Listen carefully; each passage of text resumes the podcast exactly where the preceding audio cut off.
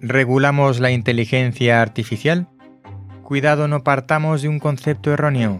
No hablamos de una inteligencia artificial, sino de muchas inteligencias artificiales, de muy diversa índole.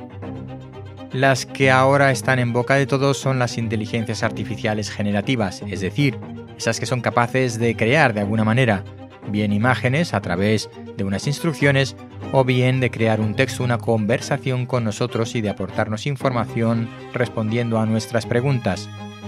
Estas son las que han empezado a asustar. ¿Serán capaces de hacer algo por sí mismas en contra de nosotros, en contra de las personas, en contra de la humanidad? Si las enseñamos a que hagan esas cosas en nuestra contra y que no importe lo que nos pase a nosotros, efectivamente podrán hacerlo. Pero para eso no hace falta una inteligencia artificial. Un simple algoritmo dicotómico, una simple estructura de árbol de decisiones, algorítmica, sin hablar de las tecnologías de inteligencia artificial, pueden hacer lo mismo. Así que el problema no es propiamente de la inteligencia artificial. De hecho, por ejemplo, estas semanas, aunque no ha salido en los grandes medios, ha habido algún par de noticias sobre inteligencia artificial muy interesantes.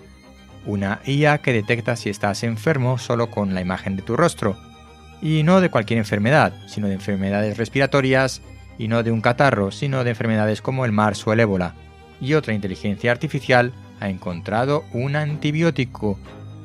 No andamos sobrados de antibióticos, por si no lo sabías y en particular el antibiótico que ha encontrado es contra Cinetobacter baumani, una bacteria multiresistente a los fármacos actuales. Así que las IA por definición no son malas, sino que nos ayudan, que debemos tener un consenso internacional para saber cómo entrenarlas, para no tener sesgos a la hora de entrenarlas, para poner unas bases y unas limitaciones.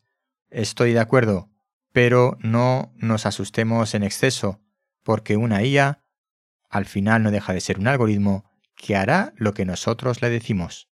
Si el miedo es que la IA tome conciencia de sí misma y nos proteja encerrándonos o matándonos, como ocurre en el cine, para eso creo personalmente que estamos muy lejos.